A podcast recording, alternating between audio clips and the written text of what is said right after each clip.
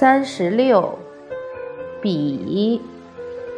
从甲骨文的字形来看，比字就好像两个人前后并靠而行，所以其本意就是并列、并排。后来，比字引申为紧靠、连接。接近之意，如比邻。人们常说“海内存知己，天涯若比邻”。相识相知的朋友，即便远隔千里，也心心相印。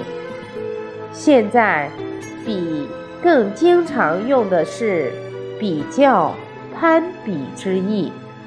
你比我赚得多，他比你长得美，成了常见的话，而幸福也在比较中远去。